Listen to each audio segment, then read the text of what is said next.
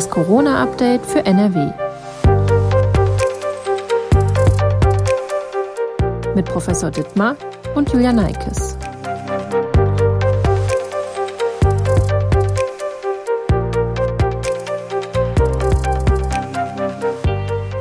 Herzlich willkommen zu einer weiteren Folge von Das Corona-Update für NRW. Heute ist Mittwoch, der 24. März. Ich bin Julia Neikes und arbeite in der Videoabteilung der Funke Mediengruppe in Essen. Professor Ulf Dittmar, Leiter der Virologie am Uniklinikum in Essen, ist mein Gesprächspartner und beantwortet aktuelle Fragen rund um die Corona-Pandemie. Hallo, Professor Dittmar. Hallo. Bevor es losgeht, an dieser Stelle wieder der Hinweis auf unseren Corona-Newsletter, den die Redaktion täglich verschickt.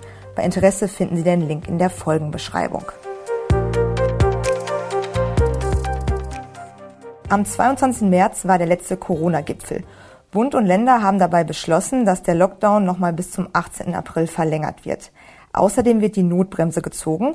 Diese wurde ja schon beim vorherigen Corona-Gipfel beschlossen und besagt, dass, wenn die 7-Tage-Inzidenz stabil über 100 bleibt, Lockerungsschritte wieder zurückgenommen werden müssen und natürlich dann auch keine weiteren Öffnungsschritte stattfinden können.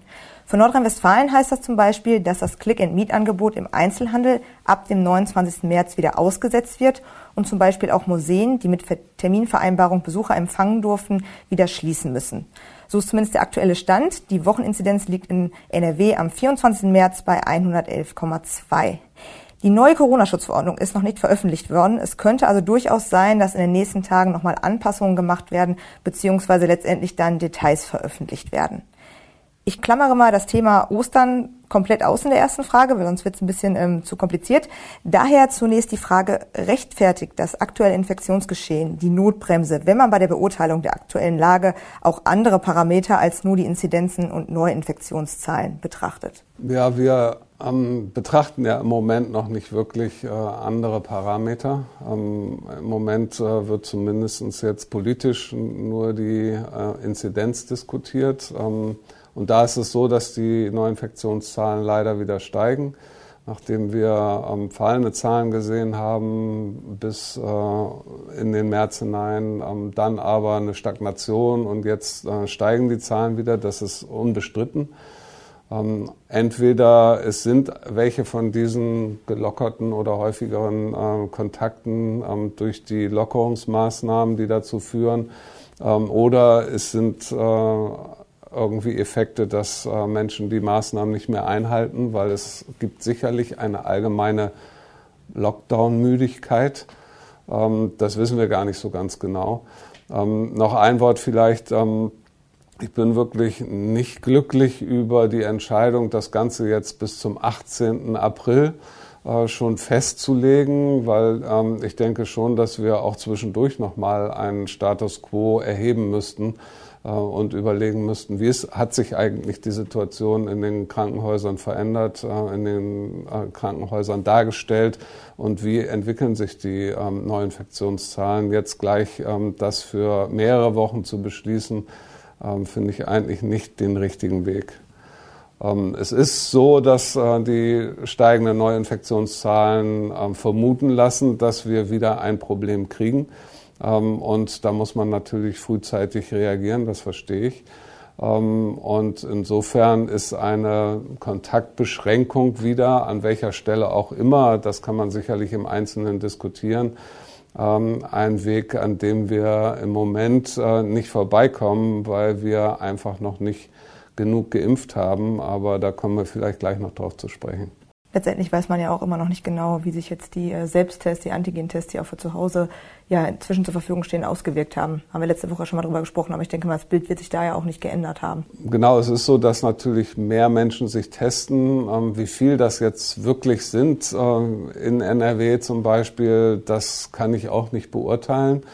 Ähm, wie viel von diesen erhöhten Neuinfektionen letztendlich auf äh, vermehrte Testung zurückzuführen sind und auch Personen, die eventuell gar keine Symptome haben und äh, deswegen eigentlich für das Krankheitsgeschehen Covid-19 gar keine Rolle spielen. Ähm, das kann ich leider nicht beurteilen. Ja, das äh, wäre wichtig, aber das äh, zu wissen und ähm, auch darüber eine Einschätzung haben zu können. Dazu müsste man wissen, wie viel Tests überhaupt verkauft und angewendet worden. Neben dieser Notbremse war zunächst auch geplant, über Ostern eine Art Pause einzulegen und das ganze Land quasi von Gründonnerstag bis einschließlich Ostermontag stillzulegen. Also unter anderem auch ähm, den Einzelhandel zu schließen und äh, auch die Lebensmittelgeschäfte bis auf Kar-Samstag zu schließen und quasi einen fünftägigen harten Lockdown ja, einzuführen. Nach vielen Protesten und sehr viel Unmut hat Bundeskanzlerin Angela Merkel diese Entscheidung am Mittwoch wieder zurückgenommen, kurz vor diesem Interview tatsächlich, und auch die politische Verantwortung für diesen Fehler übernommen, wie sie sagte. Sprich, das mit dem Osterlockdown ist erstmal vom Tisch.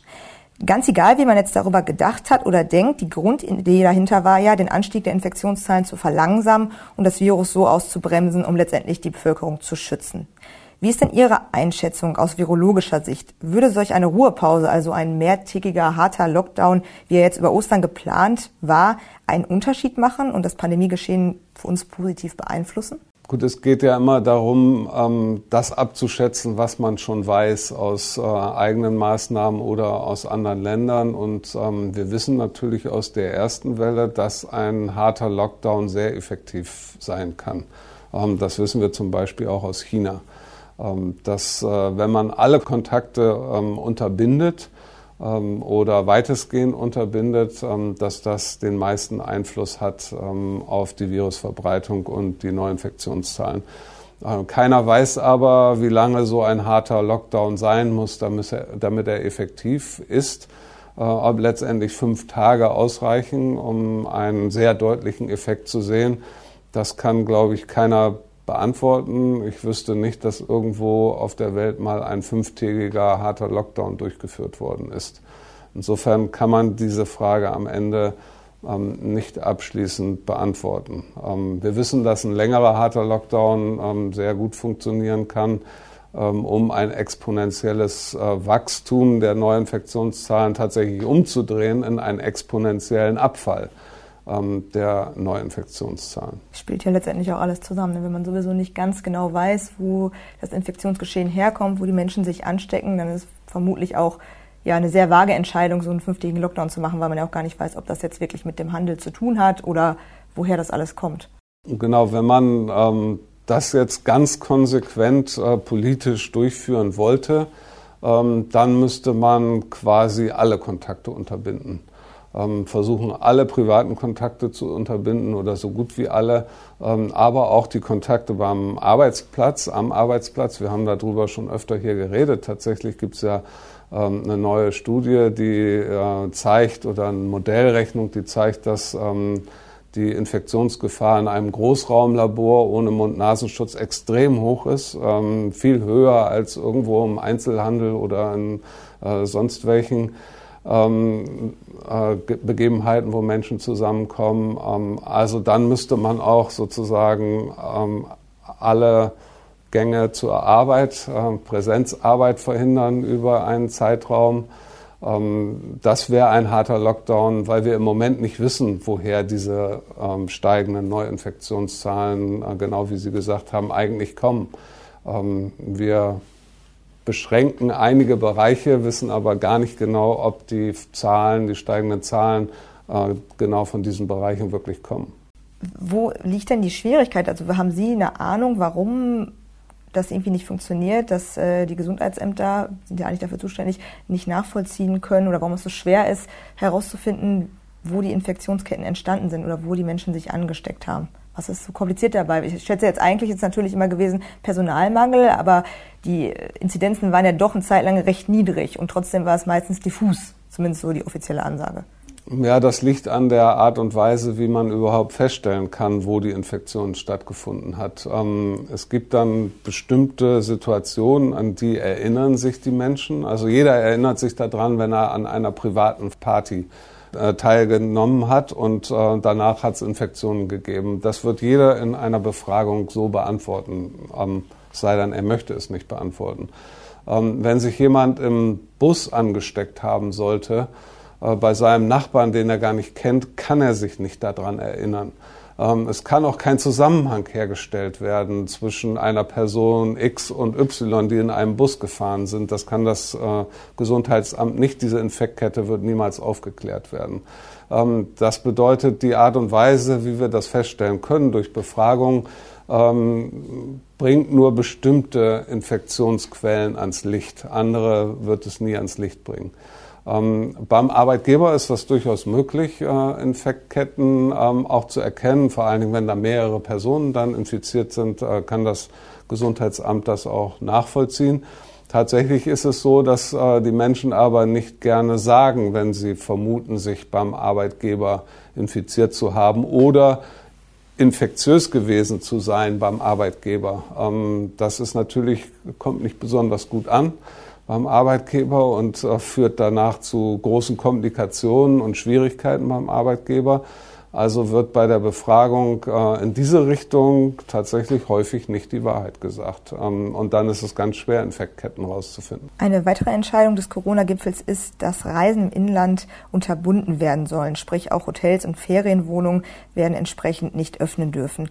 Ein gutes Hygienekonzept in den entsprechenden Einrichtungen dürfte das Infektionsrisiko, so würde ich jetzt denken, nach allem, was man weiß, jedoch deutlich mindern.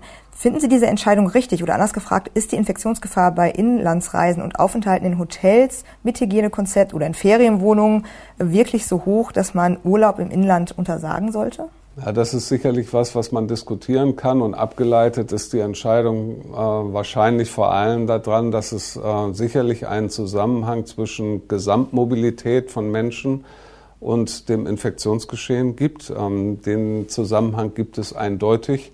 Ähm, Im Sommer und im Herbst hatten die Bundesländer die höchsten Inzidenzwerte, die die meiste Mobilität hatten.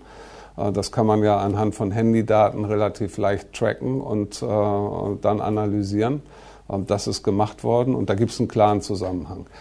Ähm, so, deswegen war die ursprüngliche Idee, denke ich, die Mobilität der Menschen soll insgesamt gesenkt werden. Also sollen sie auch nicht in Urlaub fahren. Äh, das verhindert bestimmte Infektketten und da ist sicherlich was dran.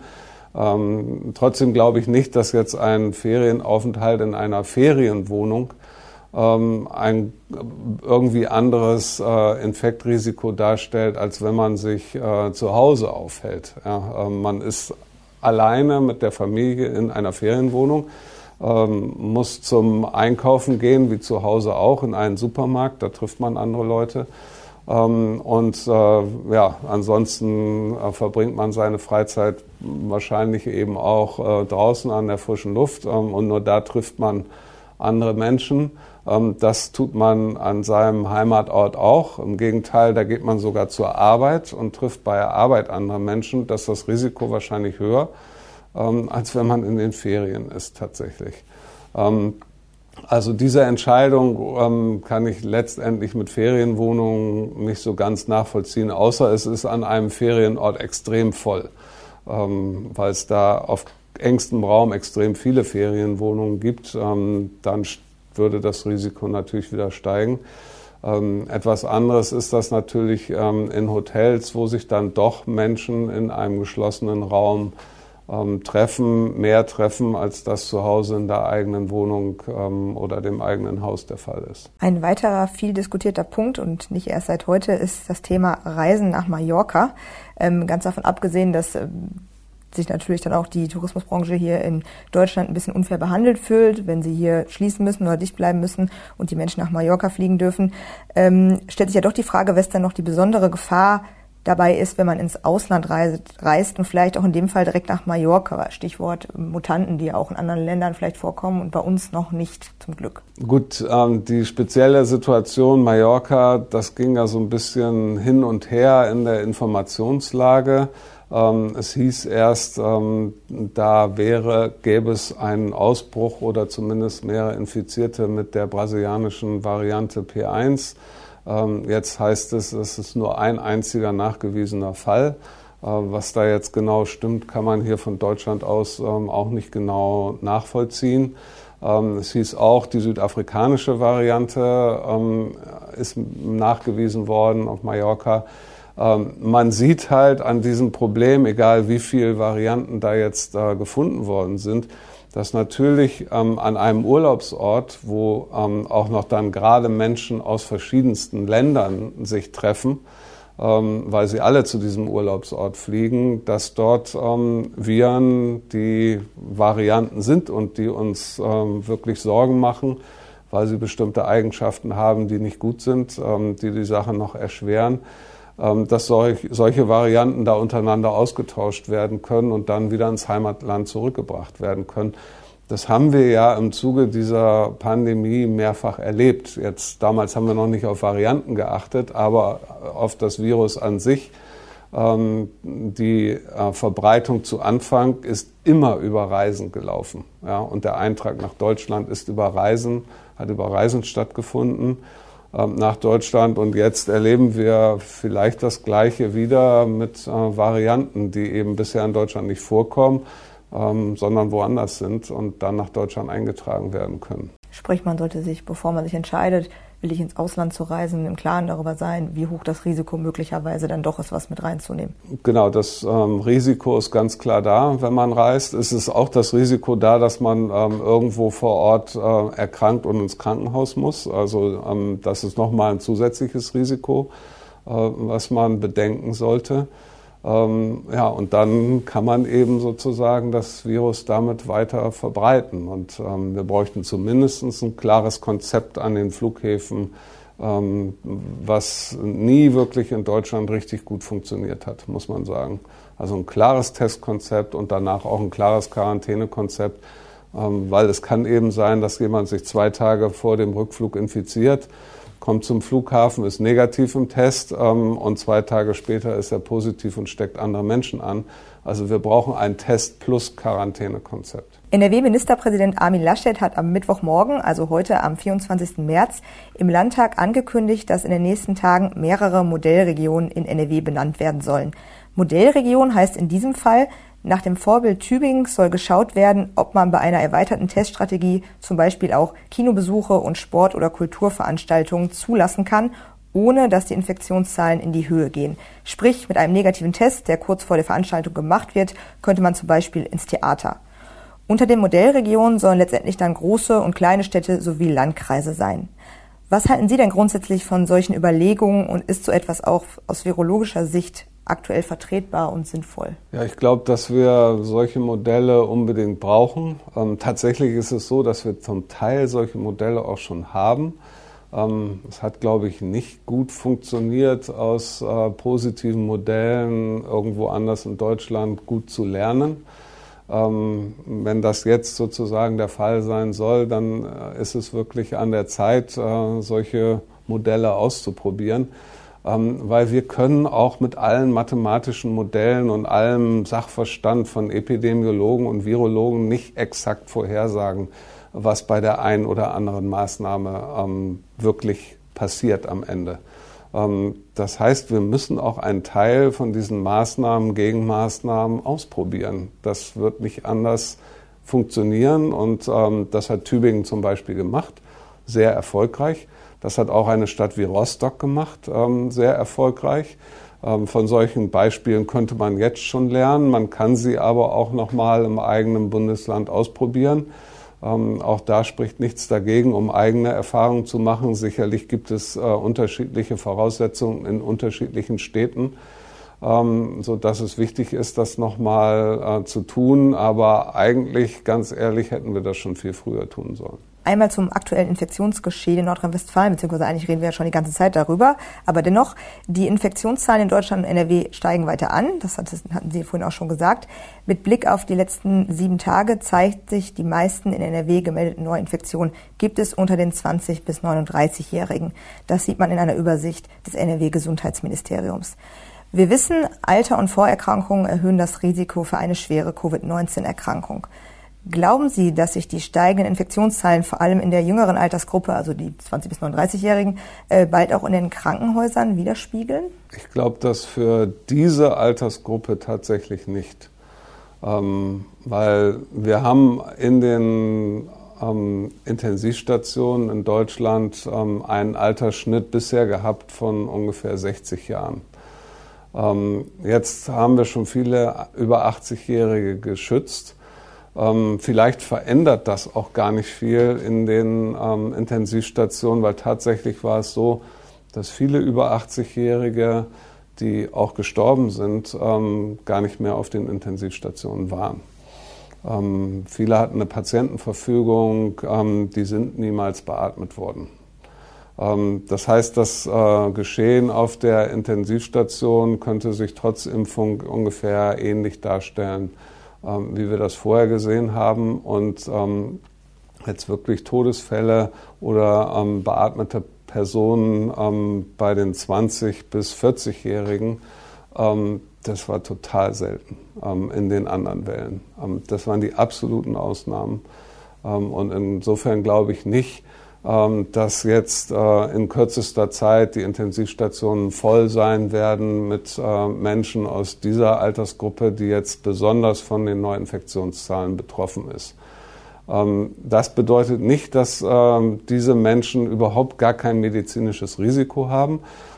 Es gibt eben dieses Long-Covid-Phänomen, was nichts damit zu tun hat, dass man so schwer erkrankt, dass man auf die Intensivstation muss ähm, wir wissen, dass das in vielleicht im höchsten Falle bis zu 10 Prozent der Infizierten betreffen kann. Äh, und es bedeutet einfach, dass sie länger als jetzt ein paar Tage oder mal eine Woche oder so ähm, bestimmte Schwierigkeiten nach der Infektion haben. Ähm, die sind nicht lebensbedrohlich, aber lästig. Müdigkeit, Abgeschlagenheit, Gedächtnisschwierigkeiten äh, längerfristiger äh, Geschmacksgeruchsverlust, solche ähm, Symptome, die können auch äh, 20- bis 40-Jährige betreffen. Ja, ähm, insofern äh, wäre das dann schon so, dass das äh, ärztlicher Behandlung bedarf. Ähm, aber ähm, auf den Intensivstationen wird man ein vermehrtes, ähm, eine, eine vermehrte Infektionslage in dieser Altersgruppe so gut wie nicht spüren. Es sei denn, wir erreichen irgendwann Inzidenzwerte von äh, 1000 oder 2000, ähm, äh, äh, bezogen vor allen Dingen auf diese Altersgruppe. Ähm, dann ist natürlich einfach die Wahrscheinlichkeit, dass es einzelne Personen trifft, wenn so viel infiziert sind, äh, die steigt immer weiter ähm, so dass dann auch einzelne solcher Fälle ähm, auf der Intensivstation ähm, landen werden. Wie sieht denn aktuell die äh, Lage hier im Uniklinikum in Essen aus? Hier kommen ja nicht nur äh, Patienten aus Essen hin, also Covid-19-Patienten, sondern auch welche aus anderen Städten. Ähm, wie ist die Situation hier aktuell? Also ist die Lage ungefähr gleichbleibend im Vergleich vielleicht zu vor zwei Wochen oder? Ja, wir haben eine sehr stabile Lage, ähm, immer noch weiterhin am äh, UK Essen. Ähm, wir haben vielleicht ähm, ein paar wenige ähm, Intensivpatienten mehr, als das äh, vor zwei Wochen der Fall war. Äh, die Gesamtzahl der Patienten, also nicht nur Intensivpatienten, sondern auch andere Patienten, in Gesamt in allen Essener Krankenhäusern ist äh, sehr stabil gleich geblieben über die letzten Wochen. Ähm, wir haben jetzt ähm, so einen ganz kleinen Anstieg wieder gesehen in der letzten Woche. Wir waren schon runter auf 50 äh, Covid-19-Patienten ähm, und waren wieder jetzt bei etwas unter 60. Das sind nicht alles Menschen, die schwer erkrankt sind, aber so erkrankt sind, dass sie in einem Krankenhaus behandelt werden müssen. Ähm, auf der Intensivstation ähm, ist im Moment noch ein relativ äh, stabiles Bild, zum Glück. Ist das ein Grund zur Sorge, dass generell ein bisschen mehr Leute da sind oder ist das vielleicht auch nur eine ja, Schwankung, die mal auftritt? das ist jetzt ähm, was, wo man noch nicht absehen kann. Ist das jetzt eine Schwankung oder ist das das erste Anzeichen, dass ähm, sich auch bei den Personen, die ins Krankenhaus müssen, etwas tut? Ähm, aber ich hatte das schon mehrfach gesagt, gerade diese Zahl der neu ins Krankenhaus aufgenommenen Personen mit Covid-19, äh, die müssten wir eigentlich mit uns, in unsere Betrachtung mit einbeziehen, ähm, weil da würde sich das ähm, medizinische Problem Covid-19 besser noch dran ableiten lassen als äh, die Neuinfektionszahlen. diese Zahlen gibt es bundesweit aber nicht in der Auswertung. Und ähm, insofern guckt sich das jedes Haus, äh, Krankenhaus selber an und weiß dann nicht, äh, drei Patienten, fünf Patienten mehr, ist das jetzt wirklich schon ein Trend oder ist das reiner Zufall? Sprechen wir kurz nochmal über den äh, Impfstoff von AstraZeneca. Ich fasse nochmal ganz kurz zusammen. Es gab unter anderem in Deutschland einen Impfstopp, da im zeitlichen Zusammenhang mit der Impfung mehrere Fälle seltener Hirnvenenthrombosen aufgetreten sind. In anderen Ländern Europas gab es ebenfalls Berichte auch über andere Arten von Thrombosen. Wir haben letzte Woche, wie gesagt, schon mal darüber gesprochen. Inzwischen wird in Deutschland wieder mit AstraZeneca geimpft, denn die Europäische Arzneimittelbehörde hat die Fälle überprüft und die Sicherheit des AstraZeneca-Impfstoffs bestätigt. Es werde aber eine extra Warnung vor möglichen seltenen Fällen von Hirnvenenthrombosen bzw. auch anderen Thrombosen hinzugefügt, so in der Mitteilung von letzter Woche. Das ist auch geschehen. Die entsprechenden Informationen wurden im Aufklärungsblatt, das Menschen, die mit AstraZeneca geimpft werden, vorgelegt wird, ergänzt. Was hat die Europäische Arzneimittelbehörde bei ihren Überprüfungen denn nun genau festgestellt und wie und warum kamen sie letztendlich zu dem Entschluss, dass dieser Impfstoff sicher ist? Ja, sie hat ähm, tatsächlich nicht die absolute Sicherheit dieses Impfstoffs festgestellt, sondern sie hat vor allen Dingen festgestellt, dass der Nutzen einer Impfung mit dem AstraZeneca-Impfstoff ähm, viel, viel höher ist als das Risiko, ähm, nach einer Impfung eine ähm, wie auch immer geartete Thrombose zu erleiden. Ja, die äh, Thrombosezahlen, die ähm, aufgetreten sind, ähm, sind ja insgesamt relativ niedrig. Ähm, sie sind so hoch, dass es offensichtlich ähm, eine statistisch eindeutig zu belegene Erhöhung dieser Thrombosefälle gibt nach Impfung. Ähm, wie das direkt mechanistisch zusammenhängt, weiß man noch nicht. Ähm, aber die Zahlen sind relativ klar. Das ist jetzt nicht völliger Zufall gewesen, sondern es gibt da eine Häufung, ähm, die man auch mathematisch darstellen kann nach der AstraZeneca-Impfung. bloß die Impfung ist so effizient, darin schwere Covid-19-Verläufe zu verhindern, dass wir letztendlich viel mehr äh, schwer erkrankte Menschen und auch Todesfälle haben, wenn wir nicht impfen, als wenn wir impfen. Ähm, das ist eindeutig, belegt jede Statistik. Also sprich, Sie hätten jetzt auch kein Problem damit, sich mit dem AstraZeneca impfen zu lassen. Ich weiß, Sie sind schon geimpft, aber Genau, ich würde mich auch mit dem AstraZeneca-Impfstoff äh, impfen lassen, weil, wie gesagt, wir reden hier von ähm, in England 14 äh, Thrombosefällen bei über 10 Millionen Impfungen.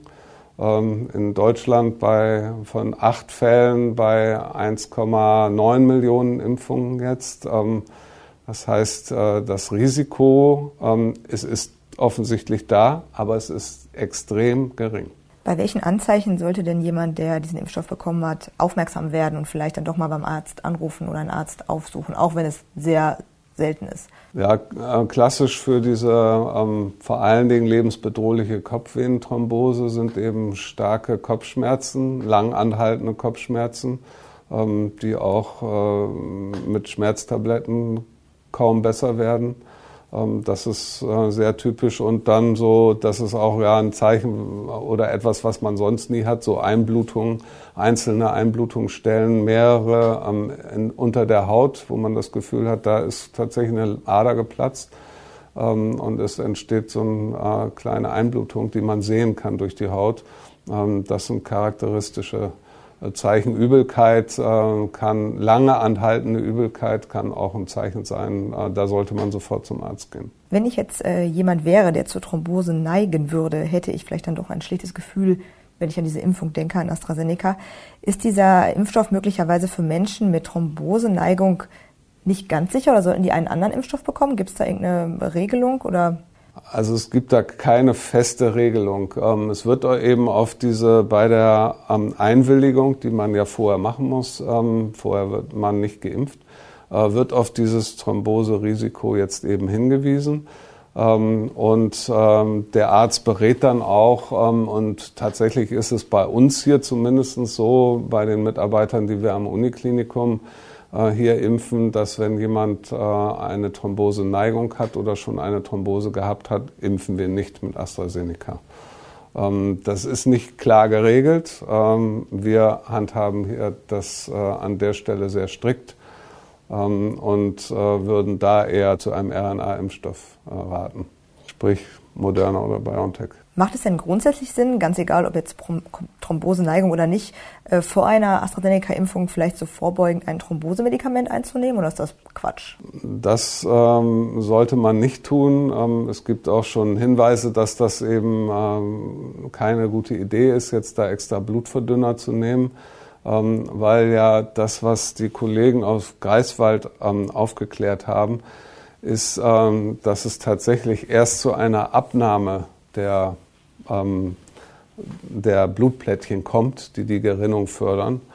Ähm, und eigentlich hat man zu wenig davon und dann verklumpen sie aber an einigen Stellen. Das heißt, ähm, noch ein Medikament einzunehmen, was noch zur weiteren Abnahme von Blutplättchen führt, das ist nämlich das erste der, der, erste Effekt, der eintritt und äh, was diese ähm, Krankheitsbildung in Gang setzt, ähm, das sollte man nicht tun. Wir wissen ja generell, dass es Menschen gibt, jetzt egal bei welchem Impfstoff, ähm, die unter Umständen nicht so gut ähm, auf diesen Impfstoff reagieren, nicht so eine gute Antikörperantwort des Immunsystems haben.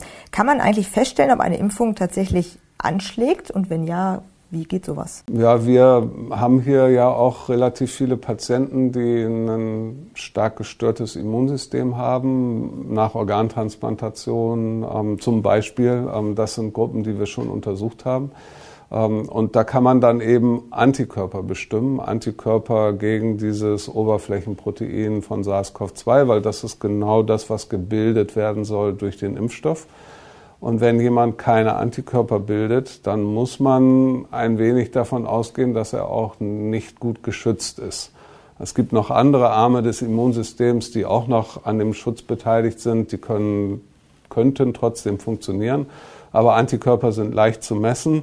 Ähm, das heißt, wir haben bei Nierentransplantierten hier am Uniklinikum Antikörper nach der Impfung äh, mit einem RNA-Impfstoff gemessen und haben festgestellt, dass die leider viel schlechter ausfällt als bei normalen Menschen, die ähm, keine Organtransplantation hatten. Ähm, so dass man sich jetzt überlegen muss, ähm, ist das, was man da messen kann, vielleicht doch ausreichend für einen Schutz?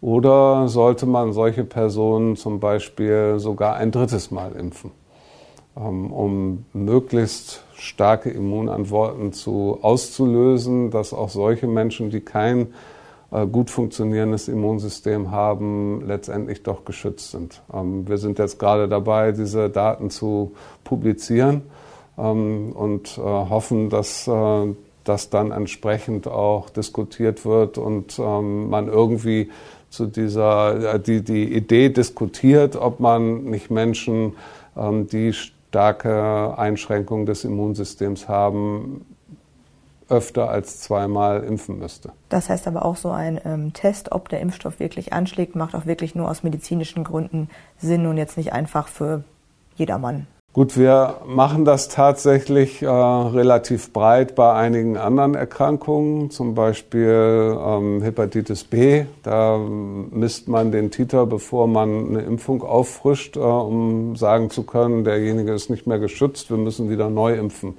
Ähm, das ist also nicht so, dass wir das nicht tun, auch bei anderen Virusinfektionen, dass wir erst diese Kontrolle machen.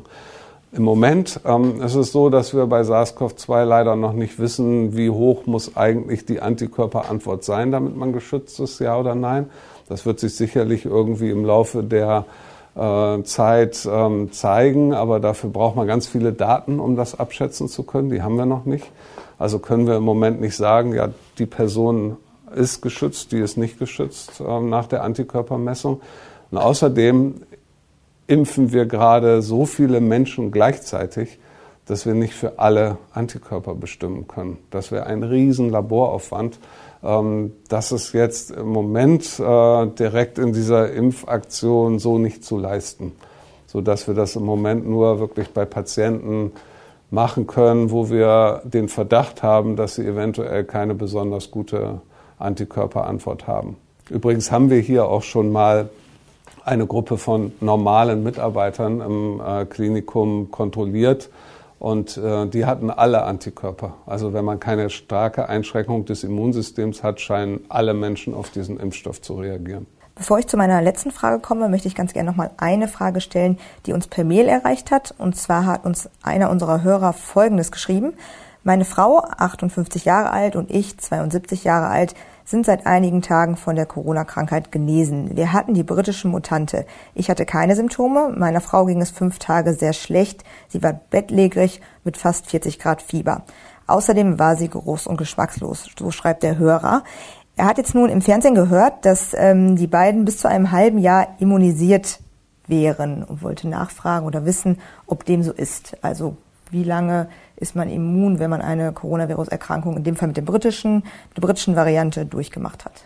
Ja, das ist richtig. Äh, wir gehen von mindestens sechs Monaten Immunität aus nach einer Infektion. Und zwar ähm, haben wir das selber gerade publiziert ähm, mit Patienten aus Wuhan, äh, die wir untersucht haben. Und äh, mein Kollege aus Köln hat das gerade eben auf dem Kongress auch nochmal Daten gezeigt äh, von Kölnern, ähm, die in der ersten Welle infiziert waren.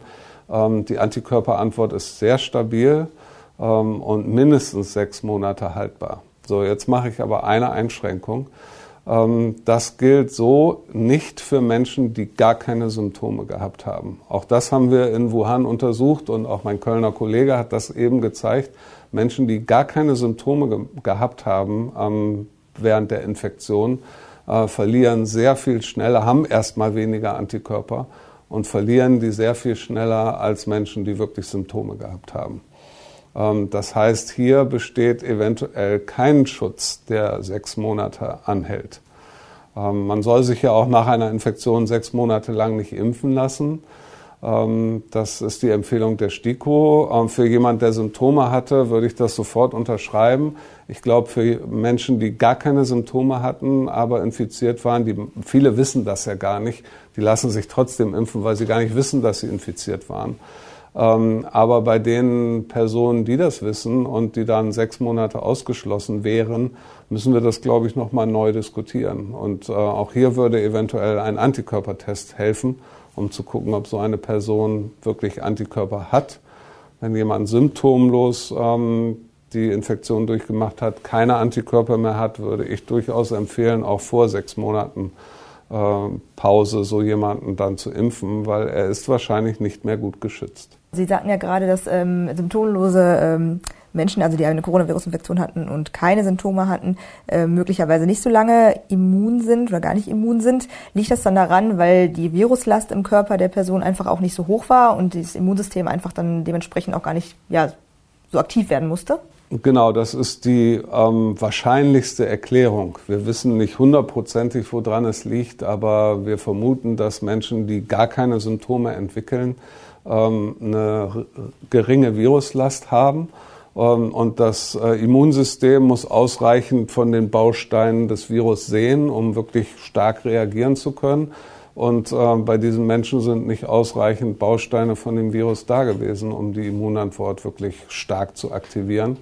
Ähm, deswegen haben sie schon mal weniger Antikörper und die wenigen, die sie haben, gehen dann auch noch relativ schnell verloren ähm, sodass äh, solche Personen offensichtlich nicht so lange geschützt sind äh, wie Menschen, die wirklich Symptome haben. Da ist die Immunantwort wirklich sehr stabil und es hat gerade noch mal eine ganz äh, tolle Studie aus Dänemark, glaube ich, gegeben, wo geguckt wurde, ähm, bei der ersten und der zweiten Welle, wie viele Personen haben sich wirklich ein zweites Mal infiziert. Ähm, da wurde abgeglichen, gibt es Namen, die wieder auftauchen.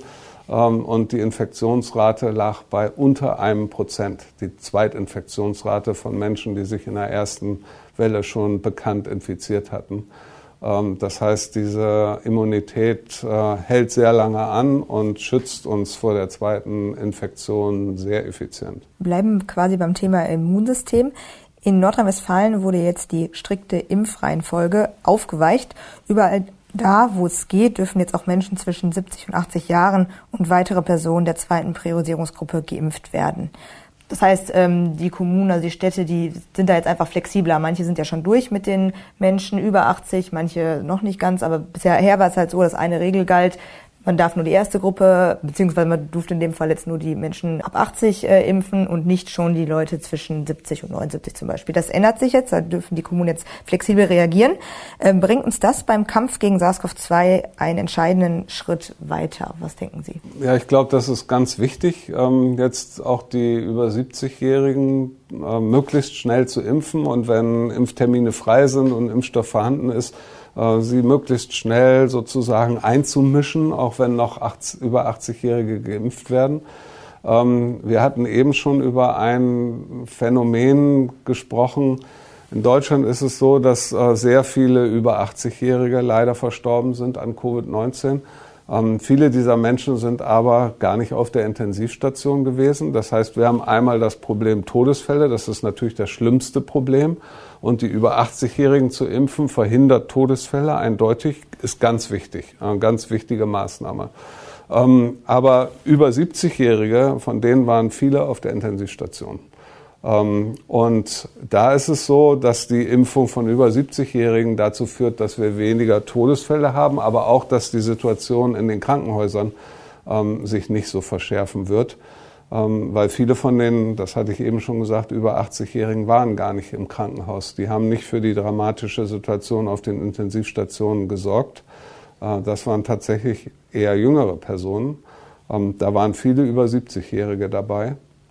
Das heißt, wenn wir die möglichst schnell geimpft kriegen, könnten wir auch eine Entspannung in den Krankenhäusern erreichen. Das heißt möglicherweise schon in den nächsten zwei, drei Wochen, wenn es jetzt wirklich schnell gehen sollte und der Impfstoff auch da ist, das ist ja auch immer Voraussetzung, dass wirklich alles da ist, was kommen sollte. Genau, wenn wir genug Impfstoff haben, daran mangelt es leider immer noch in Deutschland. Ähm, das müssen wir hoffentlich so schnell wie möglich irgendwie abstellen. Dann sollten wir auch so schnell wie es irgendwie geht die über 70-Jährigen impfen. Vielen Dank für das Gespräch und die ganze Information. Ja, sehr gerne. Dann beenden wir an dieser Stelle auch unsere Podcast-Folge und sind nächste Woche Freitag wieder mit Informationen rund um die Corona-Pandemie für Sie da. Wenn Sie Fragen zum Thema haben, dann schreiben Sie uns doch einfach eine Mail an coronafragen.funkemedien.de. Tschüss und bis zum nächsten Mal. Ein Podcast der WAZ, WP, NRZ und WR.